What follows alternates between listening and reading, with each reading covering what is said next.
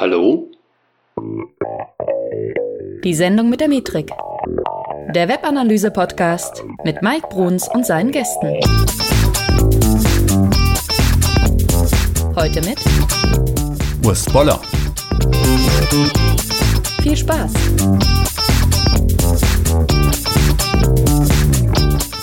Hey Analyseheld, hier ist der Mike. Herzlich willkommen zu einer neuen Folge von Die Sendung mit der Metrik. Heute geht es darum, wie du Analytics-Daten im Unternehmen nutzen kannst oder vielleicht auch nutzen solltest. Dafür habe ich mir einen Gast eingeladen, das ist Urs Boller. Vorab gestatte mir einen kurzen Hinweis auf mein Hörbuch Dein Weg zum Webanalysten. Dazu wird es am Ende der Folge noch ein bisschen mehr Input geben.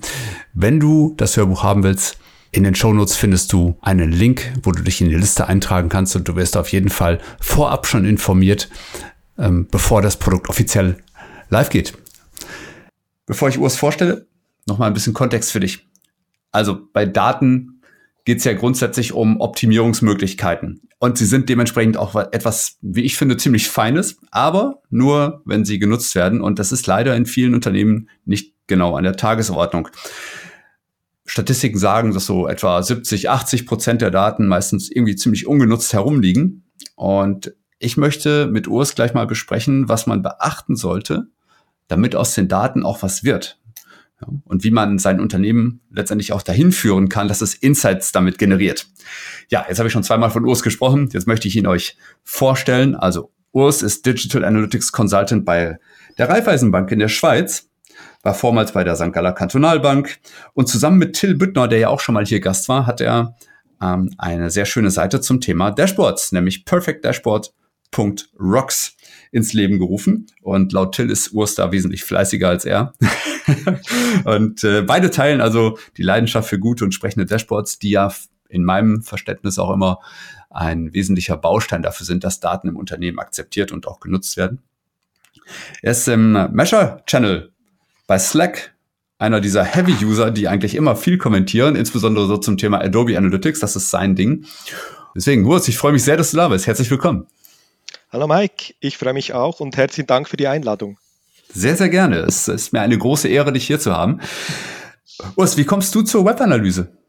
Ähm, das war eigentlich mehr oder weniger per Zufall. Ähm, ich war vorher im Produktmanagement und Sales bei einer anderen Bank und bin dann über Referenz reingerutscht in so ein Steckenpferd von mir, so Web-Themen. Ähm, und da war eine offene Stelle zum Thema ähm, Analytics Consultant, das mich doch sehr angesprochen hat. Endlich mal mit den Daten, die alle da verfügbar sind, irgendwelche Analysen zu machen, Insights zu generieren und so weiter. Und so bin ich vor zwei Jahren, gut zwei Jahren, in das Thema dann vertieft eingetaucht. Ja, das ist äh, natürlich in einer Bank natürlich auch eine besondere Herausforderung. Ja, auch da geht es ja auch vielfach um so Themen wie Datensensibilität und so weiter. Ähm, aber was ist denn das, womit du dich täglich beschäftigst in der Webanalyse? Ähm, gibt eigentlich zwei Sachen. Das eine ist so ein bisschen webbezogen, ähm, die ganze Thematik rund um ähm, was läuft auf den Webseiten, wie verhalten sich die Nutzer, ähm, welchen Erfolg haben wir mit Kampagnen, Leads und so weiter, KPIs. Äh, das ist die eine Seite. Die andere Seite, ich bin organisatorisch aufgehängt in der Kundenanalytik, wo wir wirklich versuchen, so die Rundumsicht zu generieren, rund um die Kunden. Du hast angesprochen, Banken. Ähm, historisch sehr viele Backend-Daten, also Daten, die in den Kernbankensystemen. Und wie kriegen wir jetzt äh, nicht nur, was macht ähm, die Person ähm, in der Bank oder mit seinen Bank, ähm, sondern wie verhält er sich auch auf dem Web, auf den Webseiten. Hm. Das hatte ich ja eben schon gesagt, unheimlich viele Daten liegen einfach nur herum. Und das ist etwas, was ich in meiner Praxis immer erfahre. Du in der Bank sicherlich auch irgendwo bemerkst, vielleicht ein Stück weit, dass also Daten erhoben werden, die du im Leben nicht brauchst. Hm? Ähm, die, ja. die Frage ist, wo, wo ist erstmal vielleicht so, wo identifizierst du das grundlegende Problem dahinter? Warum, warum werden Daten so schlecht genutzt? Ähm, ich glaube, eines, eines der Themen, es gibt für mich vielleicht so zwei Themen. Das eine sind, sind Datensilos. Das heißt, man hat irgendwelche Webdaten, man hat ähm, Daten aus dem, aus dem Bestellprozess, man hat Daten von, von Kontaktformularen und die sind alle irgendwo isoliert für sich verfügbar. Das heißt, man kann auf die einzelnen Daten zugreifen, aber wie kriegen wir die Verbindung zwischen den einzelnen Datentöpfen eigentlich her, damit sich auch wie so eine ganze Customer Journey abbilden lässt und so weiter. Und gerade bei Unternehmen, die, ähm, die noch sehr viel Offline-Aktivitäten haben, wird das umso schwieriger und aber auch umso relevanter. Und das zweite Thema ist, glaube ich, auch das Know-how ähm, von den Leuten, die, die die Daten nutzen. Also können die die richtigen Fragen stellen, wissen sie, wie sie die Auswertungen machen können und so weiter. Da gebe ich dir komplett recht. Die beiden finde ich auch immer wieder sehr, ja, sehr einleuchtend erstmal. Ne? Ähm, ja. Was ich dann manchmal auch noch so erlebe, ist, dass es in einigen Unternehmen, die, die ich kenne, tatsächlich auch noch zu so etwas kommt wie, ähm, wie so einer Gatekeeper-Funktion. Ne? Das heißt also, ähm, die Daten werden nicht allen verfügbar gemacht. So und ähm, mhm dementsprechend ist die Hürde, Daten zu nutzen, auch noch oft sehr hoch. Also das heißt, da, da sitzt dann irgendwer und hat dann so die Herrschaft über die Daten. Und ja. wer immer etwas möchte, kommt zu ihm, aber er macht das dann unglaublich kompliziert. Ne? Und dann ja. äh, fehlt so ein bisschen so dieses, ähm, ja, die, dieser leichte Zugang zu Daten oftmals auch, oder? Mhm. Ist das bei euch auch das so ist, oder ist das bei euch anders? Hm, ich glaube, es ist äh, je nach, ich glaube, das findet man vielleicht irgendwo in jedem Unternehmen. Ähm, ich glaube, es ist dann auch eine Frage, wie geht man mit dem Thema um und was macht man langfristig damit. Ähm, es gibt das schöne Bild mit, mit, dem, äh, mit dem Wagen, mit den eckigen Rädern und äh, so nach dem Motto, wir sind zu beschäftigt, um was zu ändern. Und vielleicht sieht, sieht man es mit dem Reporting genau gleich, wenn, wenn, wenn die Person oder die Organisation auf den Daten sitzt und immer ihre Reports, wie wollen die neue Insights gewinnen, die vielleicht mal auch out of, also wirklich so von außerhalb kommen. Und Erfahrungen, die ich mache, ist, wenn man die Zugänge gibt und Daten nutzen lässt, kommen vielleicht ganz neue Fragestellungen auf, wo man früher selbst gar nicht drüber nachgedacht hat. Oder man, es findet jemand irgendein ein Issue oder ein, oder neue, äh, neues Thema, ähm, wo man sich dann wirklich vertieft reinhängen kann. Hm. Ja, als Web Analyst haben wir ja häufig, haben wir häufig dann eben das Problem, dass wir nicht alles im Unternehmen immer kennen. Ja, ich meine, wir, wir ja. sind sehr umtriebig, wir verstehen sehr vieles, wir verstehen auch das Business, was dahinter steckt. Aber manchmal sind so die Details, die dann vielleicht im Produktmanagement besser bekannt sind oder bei euren Kundenberatern oder wo auch immer. Und ähm, dann entstehen natürlich tatsächlich auch bessere Fragen oftmals. Ja, richtig. Und ähm, was ich noch dran ansprechen wollte, Avanik Kauschik hat da einen guten Artikel geschrieben, ähm, weg von, von Reporting Monkey, wie ein ehemaliger Kollege von mir zu pflegen sagte, hm. ähm, hin zu ähm, out of the box Sites. Also wirklich Sachen herausfinden, die vielleicht vorher noch unbekannt war und auf so auf tägliche Routinearbeitungen, wenn möglich, irgendwo verzichten. Und vielleicht auch die Daten einfach, die grundlegenden Reportings standardisiert da ähm, zur Verfügung stellen, um dann wirklich die Zeit zu nutzen, die man gewinnt, um tiefer reinzublicken, neue Erkenntnisse zu gewinnen und vielleicht weitere Empfehlungen abgeben zu können. Ja. Und ich finde ich finde den Gedanken sehr gut, äh, Routine so, so gut wie möglich standardisieren, zur Verfügung stellen, um sich auf die out of the sites, wie es so schön sagt, zu konzentrieren.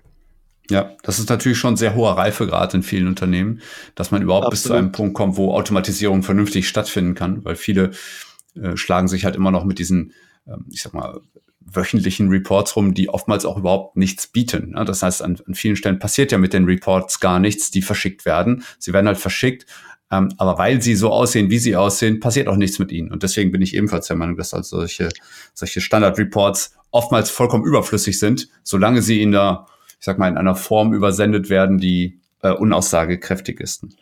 Die Frage ist ja, wollen, wollen die Leute wirklich diese Reports haben? Dass sie interessiert sind, wie es läuft, ja, unbestritten.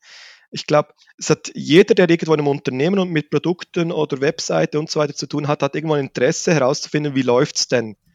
Aber will er wirklich die einzelnen Rohdaten haben oder will er nicht lieber irgendwo eine Empfehlung, hey, schau mal dahin oder das läuft nicht gut oder das, da hast du was super gemacht. Sind es nicht mehr so Empfehlungen oder Erkenntnisse, was gut oder was schlecht läuft, um dann die nächsten Handlungen zu erwirken. Also das haben wir auch so ein bisschen versucht mit dem, mit dem Perfect Dashboard. Es geht weniger darum, riesig lange Dashboards zu generieren, wo eine Unmenge an Daten draufstehen, die zwar alle vorhanden sind, aber dem Endanwender vielleicht gar nichts sagen. Hm, genau das, ja. Also wer mag, kann auch gerne noch mal in die Folge mit Till reinhören. Da haben wir wirklich eine Stunde lang genau. schön zum Thema, ja. was ist denn ein, eine gute Idee, Daten äh, in einem Report oder in einem Dashboard zu übergeben. Also da sind unheimlich viele tolle Hinweise, die du super nutzen kannst. Ähm, Urs, wer hat denn, wer hat denn im Unternehmen eigentlich überhaupt Interesse an Daten? Lass uns das mal so Stück für Stück jetzt mal aufarbeiten. Ähm, oder, oder wer sollte Interesse an Daten haben? Ich habe es ganz spontan, wer hat, wer hat kein Interesse an Daten? Hm. Ähm, ich, ich glaube, jeder, jeder hat irgendwo Interesse an Daten, auch wenn er es wenn nicht per se gerade irgendwo erkennt, dass es Interesse an Daten sind. Vielleicht ist es Interesse an, ähm, an einer Empfehlung, wie läuft was oder wie läuft was nicht, was ich vorher gerade angesprochen habe. Vielleicht ist es weniger das Interesse an den Rohdaten, als mehr ähm, eine Aussage, eine Empfehlung, wie läuft es denn? Um vielleicht daraus auch Erkenntnisse für die nächste Aktion ähm, abzuleiten. Mhm. Beispielsweise ein Newsletter, der versendet wird, was, was war jetzt gut, was war nicht gut, welcher Link wurde angeklickt, welche Seiten wurden dann besucht und so weiter. Es ist vielleicht weniger im Detail zu wissen, welcher User hat geklickt, sondern mehr, was hat funktioniert. Und wenn man die Chance sogar hat, im Newsletter noch irgendwo einen A-B-Test oder zwei Gruppen zu machen mit verschiedenen Bildern, dann sind das Erkenntnisse, die man dann gewinnen kann, um das weiter zu optimieren. Und ich glaube, jeder hat irgendwo ein Interesse, seine persönliche Arbeit zu verbessern. Und wenn er dann auf einfache Art und Weise vielleicht noch eine Empfehlung bekommt, wie er das verbessern kann, dann kann sich jeder dann auch seine eigene Arbeit ähm, ein Stück weit erweitern, ergänzen und mit, mit noch mehr Freude drangehen. Hm. Bei dem Punkt hast du, hast du natürlich immer die, die Pflicht, dann auch die Leute so aufzuklären, dass sie verstehen, was in den Daten drin steckt überhaupt, weil du kennst das selber. Ähm, häufig werden Fragen gestellt an die Daten, die na, bei näherer Betrachtung oftmals sinnfrei sind. Also zum Beispiel, wie viele Seitenaufrufe hatte ich? Das ist natürlich so der Klassiker. Ne? So was mhm. ähm, gehen wir als Webanalysten ja hin und sagen dann so, wieso möchtest du das denn wissen? Mhm. und no, was steckt so dahinter? Was ist deine dahinterliegende Fragestellung? Und ich ja. glaube, dieses, dieses Wissen in die Breite zu bringen, das heißt, dass also auch wirklich alle, die mit den Daten arbeiten, ähm, erstmal eine gewisse Grundaufklärung darüber haben, das ist schon eine Menge Arbeit. Ne? Aber ähm, deswegen ist es immer so sinnvoll, möglichst früh mit der Arbeit an solchen Daten anzufangen und nicht erst zu warten, bis so die ersten Insights entstehen. Ne? Also mhm. wirklich frühzeitig Aufklärung zu leisten, was kannst du hier aus diesen Daten ablesen und was vielleicht auch eben nicht. Nämlich zum Beispiel mhm. den Erfolg einer Website nicht an Seitenaufrufen festzumachen oder nur begrenzt. Ja, es, es, gibt, es gibt weitere Metriken, die vielleicht nur in gewissen äh, Fällen Sinn machen oder nicht Sinn machen. Ähm, zwei Beispiele, die mir jetzt spontan in dem Zusammenhang einfallen, sind die Verweildauer auf der Seite oder auch ähm, wie weit drunter hat der User gescrollt. Ähm, ist es 25 Prozent, 50 Prozent und so weiter. Klar kann man die Sachen messen, man kann Daten ähm, erheben. Man kann es auch super auswerten und wird von gewissen Tools standardmäßig gemacht. Aber wie du richtig sagst, was bringt mir das am Ende? Und da fängt meines, meines Erachtens auch so die, die Herausforderung an, mit dem Business darüber zu sprechen oder mit, mit den Endanwendern, was haben sie denn eigentlich für Ziele? Wo möchten sie die, was sind so klassische User Journeys auf der Website und wo sollten sie im Idealfall die User hingehen? Ist es irgendwo ein Kontaktformular ausfüllen? Ist ein Produkt kaufen? Und so weiter. Und genau richtig. wenn man das Ziel hat, kann man dann auch in die Daten reingehen und schauen, okay, und was hatten wir jetzt für positive und negative Einflüsse? Und vielleicht sind dann diese Daten, die man erhebt, relevant und vielleicht auch nicht. Hm. Also das beste Beispiel, das du gerade genannt hast, ist zum Beispiel die Scrolltiefe. Also mhm. die Scrolltiefe als solche, ich glaube, es ist völlig egal, ob sich jemand 10 Prozent, 20, 30, 50 Prozent der Website angeschaut hat, einfach nur um des Anschauens willen.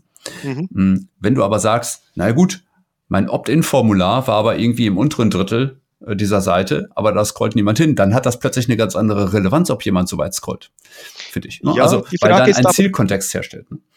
Die Frage ist, misst du dann die Prozentangaben oder hat er das äh, Opt-in-Formular gesehen oder nicht? Mhm, und genau. jetzt sind wir vielleicht auch beim Tool. Welche Möglichkeiten bietet das Tool überhaupt? ähm, hast du ein Standard-Tool, das vielleicht genau out of the box die 25, 50 Prozent anbietet. Oder bietet das Tool die Möglichkeit, das noch genauer zu messen? Und genau die Fragestellung, die du jetzt gerade gesagt hast mit dem Opt-in-Formular. Hat er das Formular gesehen, ja oder nein? Hat er überhaupt die Möglichkeit gehabt, da weiter zu klicken? Weil was passiert, wenn du die Seite kürzt oder verlängerst? Dann sind deine Prozentangaben plötzlich an einer ganz anderen Stelle. Aber die Information, ist das Formular sichtbar gewesen, ja oder nein? Das bleibt das gleiche, egal wo das Formular ist.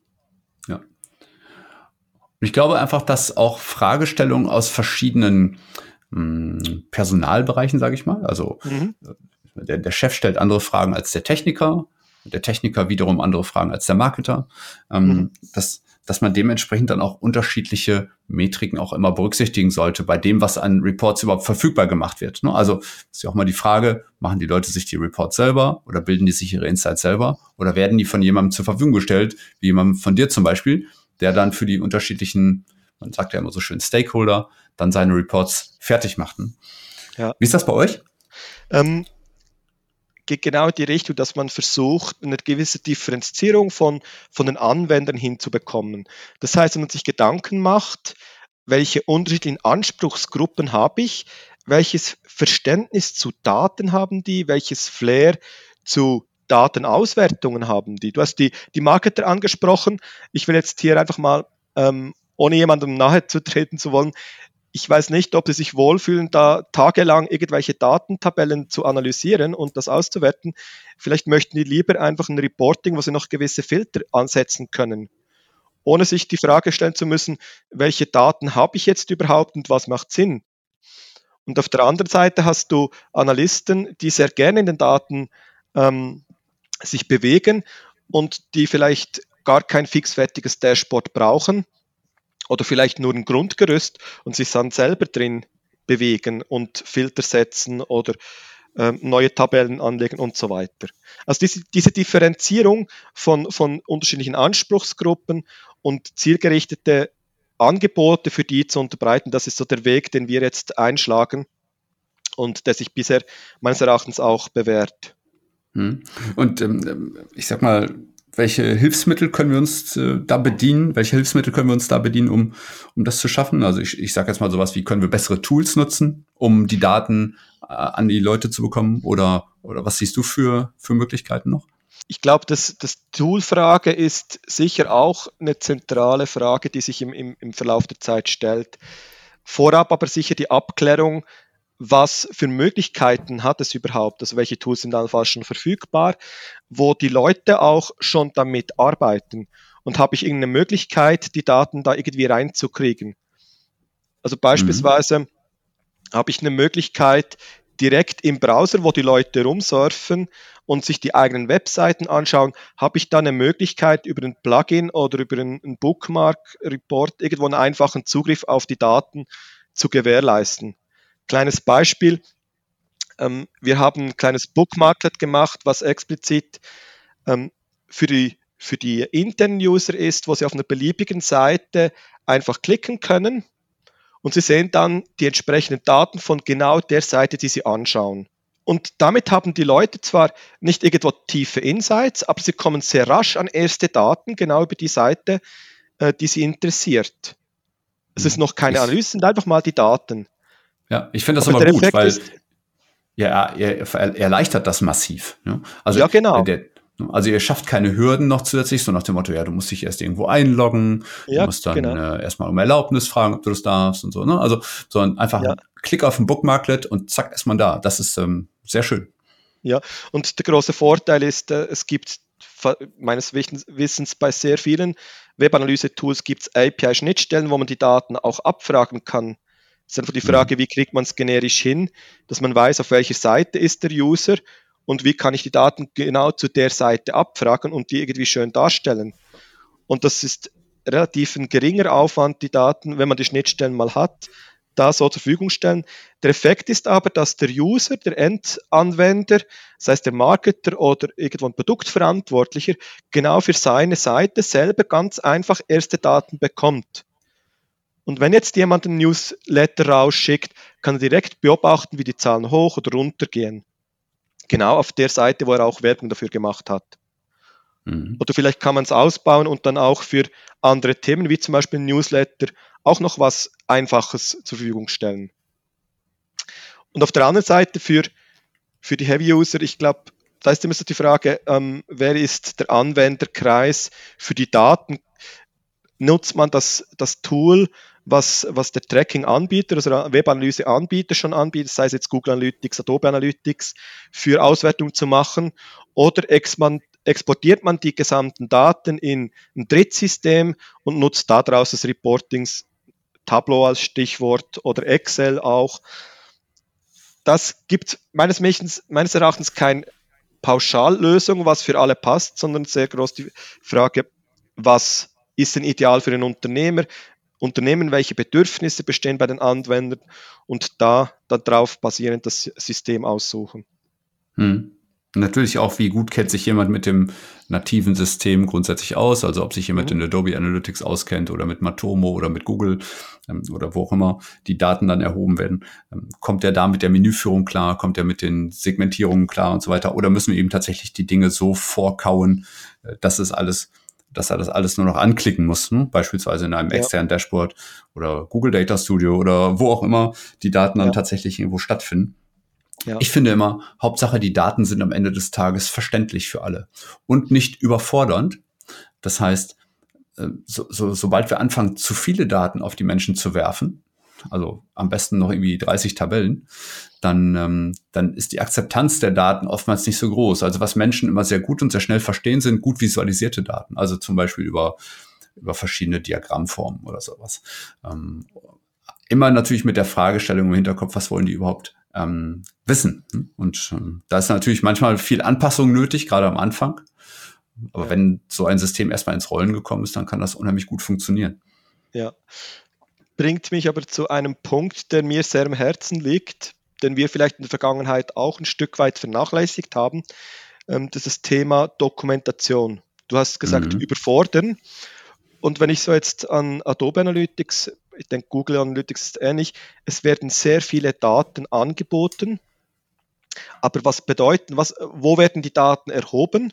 Woher kommen die Informationen und wie kann ich sie nutzen? Da einfach die Empfehlung auch eine gute Dokumentation zu haben, und zwar von Anfang an, wenn man mit der Implementierung von einem Webanalyse-Tool beginnt, damit man immer weiß, was hat man denn überhaupt für Daten, wie werden sie erhoben, werden sie allenfalls irgendwo verarbeitet, verändert, bis sie dann im Reporting landen. Weil spätestens bei dem Punkt, wo Leute außerhalb der einzelnen Analysten, die das auch implementieren, in die Anwendung gehen vom Tool, egal welches Tool das ist, die erste Frage wird sein, welche Daten habe ich denn überhaupt, woher kommen die und was darf ich erwarten, was bedeuten die. Und wenn da keine Dokumentation vorhanden ist, dann wird es relativ schwierig. Dokumentation respektive auch Schulung mitunter ja. dass man dort eben nochmal hingeht und sagt, man erklärt das alles nochmal ganz zu Beginn. Nur jeder weiß, wenn man einen Tag Schulung gemacht hat, so zu so einem Thema, danach weiß man sowieso nur noch die Hälfte. Deswegen ist die Dokumentation nicht die schlechteste Idee. Wenn die Leute die Hälfte wissen, hast du den Job sehr gut gemacht, erfahrungsgemäß. Ich glaube, gerade wenn es so neue Tools sind, neue Möglichkeiten, äh, ich glaube, es geht bei, bei Schulungen, zumindest das, was ich jetzt feststellen kann, bei Schulungen mal darum, einfach mal einen Einblick zu bekommen, was, was möglich ist. Die Fragen kommen dann typischerweise erst im Nachgang, wenn die Leute anfangen damit zu arbeiten. Und ja. dann tauchen sofort die nächsten Fragen auf. Ja, was bedeutet jetzt ähm, Verweildauer, um das Thema nochmal rauszunehmen? Oder was ist jetzt wirklich der Seitenname? Wieso habe ich im Seitenname beispielsweise keine Sprache drin? Wie kann ich jetzt die Sprachinformation rausholen und so weiter? Ja, das ist auch der Grund, warum ich immer jedem empfehle, der bei mir zum Beispiel ein Einsteigerseminar gemacht hat, ähm, ab, den rate ich in der Regel davon ab, unmittelbar danach ein Aufbauseminar zu machen, weil die müssen erstmal ins Handeln kommen, die müssen erstmal verstehen lernen, die müssen das Tool bedienen. Und diese Fragen, die dann kommen, die kann man dann in einem Aufbauseminar beantworten. Und ähm, ja, das, da ja. vergeht in der Regel also mindestens ein halbes Jahr, je nachdem, wie intensiv die Nutzung dazwischen ist und ja. wie, ich sag mal, wie neugierig derjenige auch ist, der sich da mit dem Thema auseinandersetzen muss. Wir haben jetzt bei uns mit, mit den Schulungen angefangen mit Seminarblöcken von halben Tag, mhm. um da einfach mal in der ersten Phase so die theoretischen Grundlagen, auch so ein bisschen Technikeinblick und dann in den folgenden ähm, halbtägigen Kursen mehr oder weniger so ein Lab-Modus, wo man wirklich mit Daten arbeiten versucht, Fragestellungen herauszufinden und dann direkt mit anhand der konkreten Fragestellungen auch das Tool kennenlernt. Welche Möglichkeiten habe ich zur Auswertung? Und dann auch möglichst rasch in eigentlich Einzelfragen von, von den Kursteilnehmern einzutauchen meine Überzeugung, wenn man mit konkreten Beispielen versucht, mit den Daten zu arbeiten, in ein Tool reingeht, ist es für die Leute besser nachvollziehbar, als wenn ich jetzt einfach eine Folienschlacht bringe, was könnte das Tool alles machen, das wir jetzt da verwenden für die Datenanalyse. Ja, also bei Webanalyse ist ein hoher Praxisanteil wirklich eine gute Idee. Ist natürlich immer eine Gratwanderung. Auf der einen Seite möchte man den Leuten möglichst viel, ich sag mal, Basisinformationen erstmal mitgeben. Auf der anderen Seite entstehen natürlich oftmals auch sehr schnell Fragen. Einfach, wie kann ich denn damit auf meiner Website das ja. umsetzen? Das ist auch eine Frage, die mir dann immer gestellt wird. So, hey, können wir, können wir das ganze Seminar ähm, dann äh, jeder mit seiner Website dann einmal machen. Und das ist natürlich unglaublich schwer, wenn du da vorstehst, du hast ja. diese Daten noch nie gesehen, du weißt nicht, was ist das für ein Unternehmen, was haben die für Fragen, ähm, ja. wo, wo, sind deren Bedürfnisse und so weiter, dann zu sagen, na gut, lass uns mal draufschauen, das kann maximal oberflächlich sein, ähm, wenn es das denn überhaupt noch ist. Und das ist schon sehr, sehr schwer, wie ich finde. Ähm, deswegen ist es gut, wenn man es im Unternehmen einfach macht. Ja, so wie du es jetzt auch gesagt hast. Richtig. Ja, weil dann sind die Fragen zumindest der, der Beteiligten oftmals ähnlich. Ja, weil sie vielleicht ähnliche Sorgen haben, weil sie an sehr ähnlichen Dingen arbeiten. Ähm, manchmal natürlich auch an sehr unterschiedlichen, aber genau dann ist, dann entstehen echt diese Insights. Ja, und das ist ja auch eine dieser, dieser höheren Stufen in der, ja, in der Abfolge. Wenn du ein Tool installierst wie Adobe oder, oder Google, dann ist das ja eigentlich schon fast Schritt zwei. Ähm, mhm. Weil vorher muss man schon planen, dann implementiert man, dann geht man hin und konfiguriert das Tool eben so, dass die Fragen beantwortet werden können, die aber zu dem Zeitpunkt noch gar nicht da sind, weil die Leute noch gar nicht so richtig wissen, was sie mit dem Tool anfangen sollen. Ja. und, ja und deswegen richtig. ist diese Fortbildung auch so wichtig, finde ich. Ja. Ähm, ja, ist sicher ein Vorteil, dass ich das Ganze intern machen darf, ist aber auch mit entsprechendem Aufwand verbunden, was man auch nicht mhm. ähm, vergessen darf. Und da hat sich bisher gezeigt, dass zwei Punkte bei der Auswahl der, oder bei der Schulung relevant sind, was die Person anbelangt. Das eine ist, auf welchem Niveau bilde ich die Leute aus? Gehe ich wirklich tief in die Technik rein oder zeige ich mehr oder weniger, was kann man mit einem vorhandenen Dashboard noch machen, mit Filtersätzen und so weiter? Oder eben für die Spezialisten dann wirklich von Grund auf ein Dashboard gestalten. Das zweite ist, dass man versucht, auch die Teilnehmer möglichst Themen ähm, mit gleichen Themeninteressen zusammenzunehmen, wenn das irgendwie möglich ist. Das heißt, dass man es entweder nach, nach Website-Bereichen aufteilt und da die, die Personen einzeln oder in Gruppen schult, um, um da möglichst eine, auch Praxisbeispiele reinbringen zu können. Ist aber auch erst ab einer gewissen Größe von Unternehmen möglich, weil sonst einfach die, die Anzahl Teilnehmer, dann ist man schnell mal bei einer 1 zu 1 Schulung, was vielleicht auch nicht zielführend ist. Ja, ich sag mal, ab einem gewissen Grad geht's oftmals gar nicht mehr anders, weil dann die Fragen sehr speziell werden. Die werden dann über keine Schulung der Welt mehr abgedeckelt. Hm, ja. Nur, nur, ja. nur an so einen Punkt muss man erstmal angelangen. Ne? Also, dass man irgendwie ja. sagt, na gut, jetzt habe ich irgendwie mehrere Schulungen hinter mir, jetzt äh, kommen aber die ganz individuellen Sachen. Und ja. ähm, dann geht's halt oftmals nicht anders als über so ein, so ein Mentoring oder Coaching oder Spezialtraining und solche Sachen. Ja. Ähm, genau. Das ist zumindest meine Erfahrung. Ja, und dann kommen gleich die nächsten Fragen, wenn du die Leute ähm, befähigt hast, auf das Tool zuzugreifen, auf die Daten zuzugreifen. Wie, wie kann man eine gewisse Qualität einerseits sicherstellen, dass wenn zwei Personen zum gleichen Themenanalyse machen, dass sie auch ungefähr auf die gleichen Erkenntnisse kommen. Nicht der eine sagt, es war positiv und der andere sagt, nein, es war negativ. Hm. ähm, und das Zweite, wie gehst du mit der Fragestellung um, wenn der User an einen Punkt ankommt, wo er nicht mehr weiterkommt, wann darf er auf die Spezialisten zurückgreifen? Hast du, hast du irgendwo eine zentrale Stelle, die alle Fragen beantwortet? Oder gehst du irgendein Konzept im Sinne von Power User, dass du in jedem Bereich versuchst, einen Power User auszubilden und nur der Power User darf quasi auf die Spe Spezialisten, Webanalyse-Spezialisten im Unternehmen zurückgreifen und da mhm. auch nicht ähm, wie so ein Callcenter hin, ähm, zu enden, wo die Spezialisten nur noch die, die täglichen Anfragen von, von den Anwendern beantworten müssten. Hm. Das, das sind schon schöne organisatorische Herausforderungen für dich. Ne? Also, aber auch vielleicht vor, aber vielleicht auch Voraussetzungen, über die man sich Gedanken machen muss, weil in vielen Unternehmen ist es ja, ich sag mal, ihr seid jetzt ein, ich sag mal, recht großes Unternehmen und ihr habt die Möglichkeit, ja. personell dort ein bisschen Spielraum einzuräumen.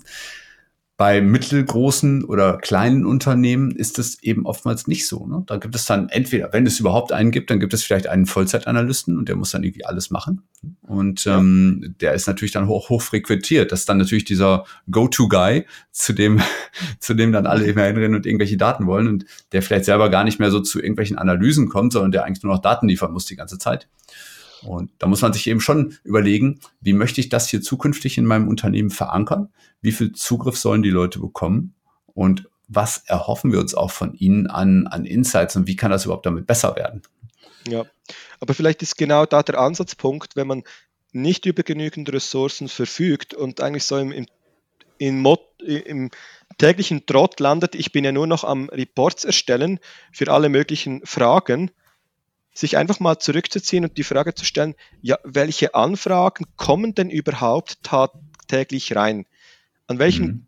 Grundinformationen haben die Leute Bedürfnis? Sind es einfach die Frage, wie läuft meine Webseite XY oder mein Seitenbereich XY? Und dann hinzugehen und irgendwas zu standardisieren, was vielleicht 80 Prozent der Fälle schon abdeckt. Mhm. Dass man einfach als Analyst hingehen kann und sich dann auch wieder mal zukünftig denn das Wort Analyst auf die Brust schreiben darf und nicht als irgendwo als Datenverwalter und Auswerter zu enden. Also wirklich hingehen und sich die Frage stellen, welche Daten oder welche Reports, welche Fragestellungen muss so eine 80% Lösung meiner täglichen Anfragen befriedigen und wie kann ich das standardisieren, automatisieren und dann den Leuten möglichst einfach zur Verfügung stellen. Und vielleicht gewinnt er damit ja auch die Zeit, um dann wieder neue Themen anzupacken, ähm, vertiefte Einblicke mal zu machen, wenn es nötig ist, und nicht zu enden als, als äh, nur Reportversender und Auswerter.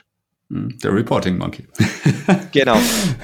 genau. Ähm, ich, ich frage mich gerade, wie das in, in kleineren Organisationen aussehen kann, irgendwer muss ja diese personellen Voraussetzungen auch schaffen. Das heißt, mal ganz provokativ gefragt, meinst du, dass in einem Unternehmen, das keinen Vollzeitanalysten beschäftigt hat, es überhaupt funktionieren kann, die Daten sinnvoll zu nutzen?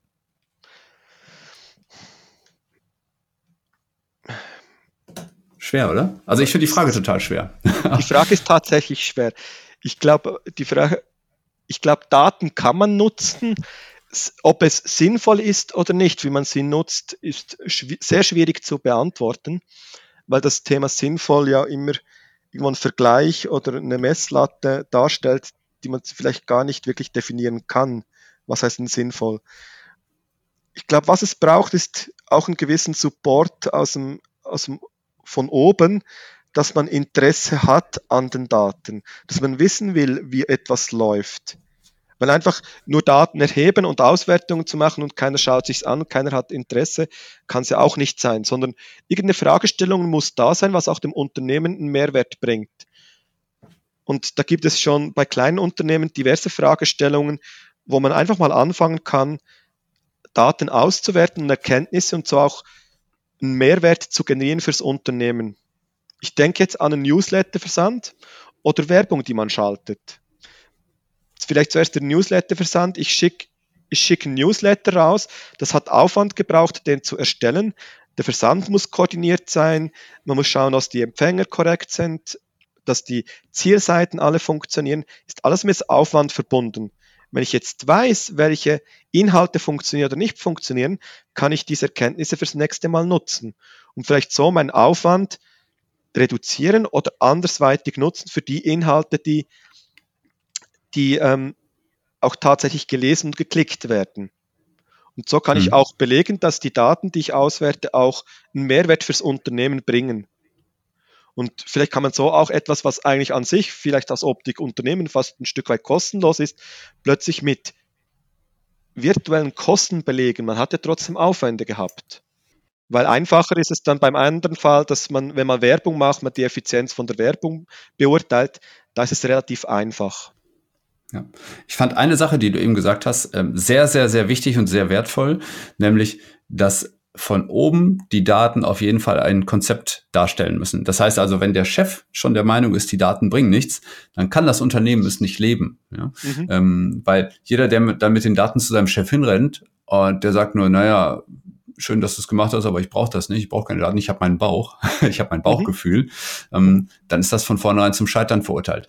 Im Umkehrschluss ist es aber so, und das erlebe ich immer wieder, das ist sehr positiv, wenn von oben gesagt wird, Daten, super, machen wir, und ohne Daten machen wir künftig nur noch weniger, dann verstehen die Mitarbeiter darunter dieses Konzept auch oft ja, mhm. dann wird das auch mhm. viel stärker gelebt und getragen und dann ist auch sogar oftmals so eine Art Sog da. Ne? Das heißt, ja. die Daten sind nicht irgendwie lästig, sondern sie sind gefordert.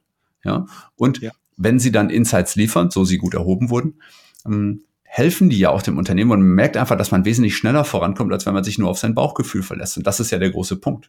Das heißt, man muss immer ein, ich finde, als, als Unternehmen muss man auch eine Vision vorleben, was mit Daten tatsächlich möglich ist. Dafür brauchst mhm. du natürlich auf der einen Seite Menschen, die das verstehen, aber auch, ich sag mal, Kommunikation, die das weiterträgt im Unternehmen.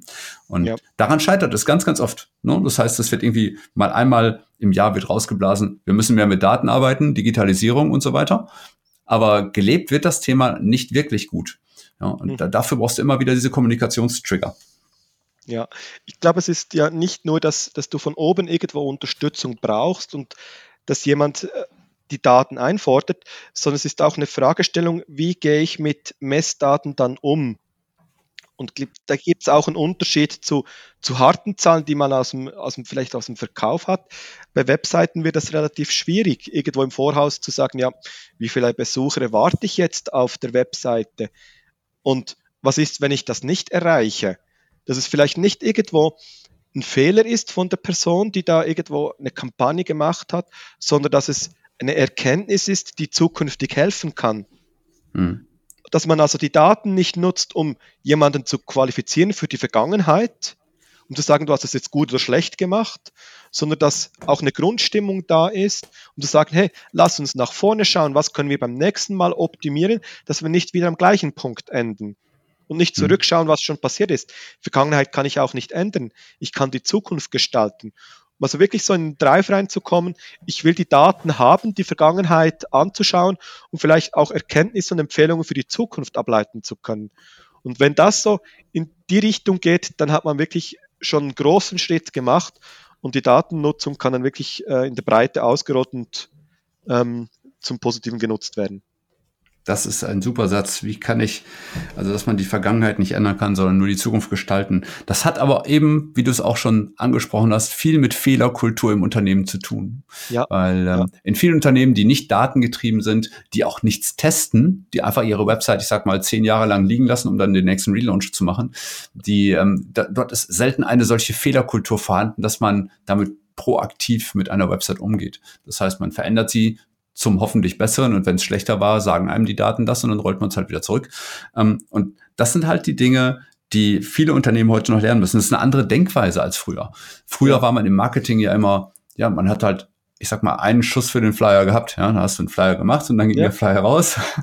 ja. Und der war dann halt so, wie er war. Ja, man hat aber nichts daraus lernen können. Oder höchstens auf Basis äh, von, von geringfügigem Feedback oder man hat große Marktanalysen gemacht. Das kann man natürlich auch, aber das ist ja unendlich teuer. Nur was uns die Daten ja heute bescheren, ist ja eine permanente Marktanalyse, zumindest auf unserer Website. Und mhm. natürlich mhm. zu einem Preis, der in Anführungszeichen ein Schnäppchen dagegen ist, gegenüber dem, was man früher an Marktanalysekosten hatte.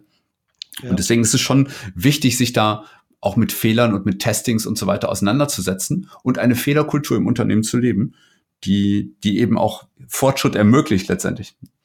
Ja, absolut richtig. Und damit einhergehen aber auch vielleicht die Grenzen kennen. Was können denn Daten überhaupt auswerten und was kann, welche Fragestellungen kann man vielleicht gar nicht beantworten? Vielleicht gibt es tatsächlich weitere Faktoren, die sich nicht direkt an den eigenen Daten messen kann, wo man vielleicht trotzdem noch Marktanalysen einfach als ergänzende oder weiterhin gültige Quelle nutzen muss oder darf. Mhm. Mhm. Und das ist nicht ein System des entweder oder, sondern sowohl als auch für die Nutzung von Erkenntnissen ist. Finde ich sehr schön, dass du das so gesagt hast. Mm, wir haben noch gar nicht so richtig darüber gesprochen, also immer nur so, ich sag mal, beiläufig ein Stück weit. Ja. Äh, aber ich würde die Frage noch mal gerne aufs Tableau heben. Wofür können wir die Daten denn eigentlich nutzen? Wir haben es kurz angesprochen, um die Zukunft zu gestalten, um Erkenntnisse für die Zukunft zu gewinnen. Und das ist, glaube ich, wirklich für jedes Unternehmen, für jeden Nutzer ganz unterschiedlich, für was er die, die Daten einsetzen will. Wir ganz einfach gestartet mit, welche Seiten werden angeschaut, welche nicht, um vielleicht auch zu erkennen, wo, wo interessieren sich die Leute, für welche Themen, für welche Artikel, für welche meiner Inhalte, welche Produkte haben sie auf der Seite angeschaut, bis hin zu wirklich ganz hoch ausgeklügelten Systemen, wo man dann wirklich hingeht und schaut, wo habe ich Geld ausgegeben für Werbung auf Drittplattformen, wer hat welchen Traffic auf die Webseite gebraucht von diesen Werbequellen und wo haben die Leute dann tatsächlich auch abgeschlossen, weil nur Traffic auf die Webseite bringen ist das eine, sie sollten im Idealfall auch noch irgendwas kaufen oder abschließen oder sonst irgendein Ziel erreichen. Ja. So ist, glaube ich, für was man es nutzen kann, nicht einfach zu beantworten, sondern mehr eine Frage ganz individuell pro Unternehmen oder pro Webseite. Was ist denn auch das Ziel, wo man hingehen möchte? Und kann, können die Daten irgendwo unterstützen? Hm. Also ich finde immer sehr wichtig zu wissen, dass man mit, mit Hilfe der Daten hm, ein, ein besseres und zielorientierteres Marketing gestalten kann. So würde ja. ich immer eine Überschrift drüber setzen. Das heißt, das ist zwar, ich sag mal, eine Metaebene, wir sind also jetzt irgendwie auf einer gewissen Flughöhe, wenn ich sowas sage. Ähm, das ist nicht immer sehr konkret, aber ich glaube, jeder versteht, was man damit meint. Ne? Weil ähm, am Ende des Tages geht es halt darum, erstmal zu bewerten, was ist passiert und was lernen ja. wir daraus. Und ja. ähm, was, was machen wir künftig besser? Wie machen wir unsere Website besser? Wie machen wir unsere Werbemaßnahmen besser? Wie machen wir unsere Business-Strategien besser? Also kurzum, wo investiere ich denn nächstes Jahr mein Geld, wenn ich mhm. weiß, was in diesem Jahr meine Ausgaben gebracht haben? Und da ja. ist eben, und dieses gebracht haben, ist ja dann das Outcome, das wir produziert haben. Ja. Ähm, also deswegen ist es immer so wichtig, sich, bevor man irgendetwas tut mit Daten, sich immer der Ziele bewusst zu werden und nicht mhm. einfach nur die Daten um der, um der Datenwillen auszuwerten, sondern wirklich zu wissen, was, was steckt dahinter, was steckt da für, mhm. für mein Geschäft dahinter, was ist meine Zielgröße auch, also was sind KPIs natürlich letztendlich auch. Ja. Ähm, über die muss man sich erstmal Gedanken machen, bevor man ja, am Ende des Tages auch irgendwie sagt, ob man besser oder schlechter geworden ist. Ne? Ja. Und du hast gesagt, die KPIs klar werden und es sind ja nicht alle Websites gleich so offensichtlich und haben einen Warenkorb und Produkte, die man kaufen kann. Klassischer äh, E-Commerce-Funnel, wo man was in den Warenkorb legt, im Idealfall gleich auf der Webseite kauft, sondern etliche Seiten sind rein mit Content bestückt. Und was sind jetzt da die Ziele, die man erreichen will? Hm. Und da sich auch im Unternehmen klar zu machen, wenn wir Inhalt produzieren, was ja auch mit Aufwand verbunden ist, wie beurteilen wir jetzt, ob die Leute den, den Inhalt gelesen haben, ob sie das gut fanden oder nicht gut fanden. Brauchen wir allenfalls irgendwo einen, so Online-Fragebogen, wo wir bei gewissen Leuten nachfragen, kann ich helfen, hat es ihnen gefallen, haben sie gefunden und so weiter.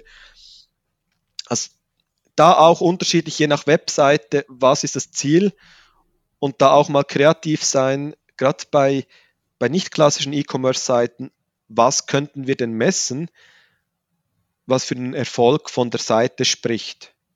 Ja, extrem wichtig. Urs, wie stehst du zum Thema Prozesse? Also ich bin immer der Meinung, wenn Daten intensiv genutzt werden sollen, muss es vielleicht auch irgendwie so etwas geben wie einen vernünftigen Prozess. Also vielleicht so etwas wie regelmäßige Analysen, vielleicht ähm, gemeinsame Meetings, vielleicht ähm, irgendetwas, was die Leute auch besser vernetzen lässt untereinander und dass sie halt auch wissen, sie arbeiten hier in ein, an einer Sache und die kehrt regelmäßig wieder. Wie, wie siehst du das oder wie ist das bei euch? Aus meiner Sicht sind Prozesse sehr wichtig, dass man sich klar wird, wie kommen die Fundamente zustande. Also einerseits Prozesse über die Datenerhebung, ähm, Datenaufbereitung, Datenqualität sicherstellen, als auch Prozesse, wie kann die Anwendung dann schlussendlich stattfinden. Also wer ist vielleicht auch für was verantwortlich bei, bei Beantwortung von gewissen Fragestellungen? Das muss nicht zwingend sein, dass man die Prozesse schriftlich festhält oder irgendwo fest dokumentiert, sondern dass man sich einfach Gedanken macht, wie könnte sowas ablaufen. Also wo gehen, gibt es vielleicht einen zentraler Eingang, wo alle Leute hingehen, wenn sie irgendwelche Fragestellungen haben oder wie sieht das aus? Wann darf man auch auf Spezialisten zurückgreifen und die um ihre Frage, die Frage da platzieren? Also insofern Prozesse wichtig. Wie, in welcher Art und Form ist, glaube ich, wirklich je nach Unternehmen unterschiedlich. Hm. Ja, und natürlich vor allen Dingen auf Basis der Organisationsstruktur dann auch eben zu machen. Ne? Also wenn es einen festen, festangestellten Webanalysten gibt, hat er natürlich eine ganz andere Rolle, als wenn du ein, ein Team hast, das nur zwischendurch Webanalyse betreibt. Hm, und dann ja. Ja. Aber was für mich immer sehr wichtig ist, in Unternehmen klarzustellen, dass die Leute sich auch untereinander vernetzen und austauschen, die mit Daten zu tun haben. Also dass es vielleicht regelmäßige ähm, Meetings gibt, wo neueste Erkenntnisse nochmal geteilt werden, wo besondere äh, Vorgehensweisen nochmal erläutert werden oder wo vielleicht auch besondere Erfolge gefeiert werden. Mhm. Dass man halt sagt, okay, wir haben dies und jenes, äh, haben wir herausgefunden, das hat uns dies und jenes gebracht, einfach um auch die interne Motivation an Daten hochzuhalten. Natürlich darf man auch mal darüber reden, wenn es blöd gelaufen ist oder man irgendwie überhaupt nicht vorwärts gekommen ist in den letzten Monaten, nur dann sich gegenseitig auch zu unterstützen dabei und sagt, okay, ähm, hol doch mal die Spezialisten ran oder ich habe das schon mal erlebt, äh, das haben wir so und so gelöst. Das finde ich sehr, sehr wichtig und sehr wertvoll. Das darf halt kein Blabla-Meeting werden, weil das ist immer ja. ganz schlimm, ne, wenn jeder nur noch dahin muss, um, äh, um, um da die Zeit abzusitzen und nur einer redet die ganze Zeit, dann ist das irgendwie auch nicht zielführend. Ähm, ja. Aber alle, die Interesse an diesen Daten haben, sollten sich sollten ein hohes Maß auch an Interesse daran haben, sich, äh, sich dort auszutauschen. So. Ich glaube, das ist auch wieder unterschiedlich. Also Austausch ist sehr wichtig. Ich glaube, das ist auch wieder von Unternehmen zu Unternehmen unterschiedlich. Vielleicht gibt es schon bestehende Gefäße, wo, wo die Leute sich eh schon austauschen, sei es jetzt über Aktivitäten im Marketing, sei es jetzt über mhm. Produkte. Und vielleicht kann man ja da direkt da die Daten oder die Erkenntnisse mit einfließen lassen, ohne dass man jetzt explizit ein neues Gefäß eröffnen muss, wo man nur über die Daten spricht. Weil vielleicht, wenn man so etwas Zentrales macht, braucht es einerseits genügend Größe und die zweite Frage ist, interessieren denn alle Daten, alle Anwesenden? Und da bist du genau beim Blabla-Meeting, wo jemand vorne steht und über x welche Seiten und Erkenntnisse spricht, die vielleicht nur ein Bruchteil der Teilnehmer interessiert. Hm. Also vielleicht eher die Fragestellung, welche bestehenden Kommunikationsgefäße gibt es und wie können wir die Daten da einfließen lassen, um die Meetings vielleicht auch zu verbessern, um direkt Empfehlungen abzugeben für das, was die da ähm, besprechen, planen, ähm, organisieren, dass sie gleich die Daten mitnehmen können und nutzen können. Ja. Ja, super. Urs, ich glaube, wir haben schon über einiges gesprochen, wie man Daten besser nutzen kann, oder? Ich weiß nicht, wie du es siehst. ich, ich finde das schon sehr gut.